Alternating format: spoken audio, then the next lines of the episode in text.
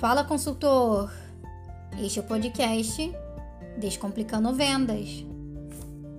Aqui você vai encontrar ideias, dicas, sugestões e explicações para tornar a sua venda ainda melhor e mais efetiva. Vem com a gente!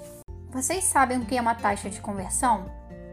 Bom, vou explicar para vocês sobre ela. Antes, deixa eu comentar sobre conversão. Conversão é uma meta, é aonde você quer chegar com as ações que estiver fazendo.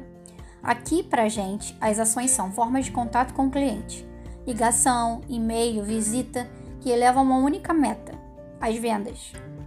Já uma taxa de conversão é uma métrica, é um valor exato em porcentagem.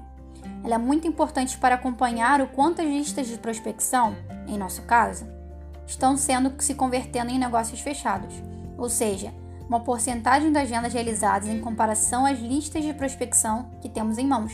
São quentes ou frias? Vão se tornar negócios?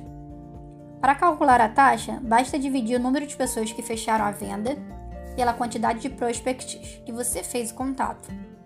Assim chegamos a um percentual de conversão. Por exemplo, 12 vendas dividido por 500 contatos, igual a 0,24%. Essa taxa é muito importante para medir a qualificação das nossas listas, como comentei, quentes, frias, como também observar nossa abordagem com o cliente. Está sendo eficiente? Precisa melhorar? Aonde? Em qual ponto? Por isso, fique atento a ela, para medir seus resultados e aumentar suas vendas. E é assim que chegamos a um percentual de conversão.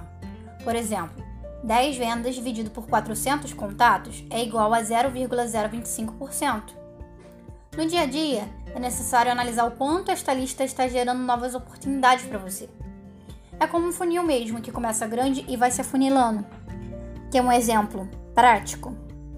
Das 90 que você tentar contato, você vai conseguir falar efetivamente 30 pessoas. Dessas 30, se converterão em 3 novas oportunidades diárias ou acontecerão 40 demonstrações no mês para converter em 10 vendas finais no mês. Lembrando que em nossa estratégia, a demonstração precisa virar orçamento imediatamente nessa própria demonstração. Desta forma, conseguimos fechar as novas metas de forma mais eficaz. E assim, bateremos a meta, time. E no próximo episódio você vai ficar sabendo de algumas dicas muito importantes para melhorar essas conversões. Fique de olho. Tchau, tchau.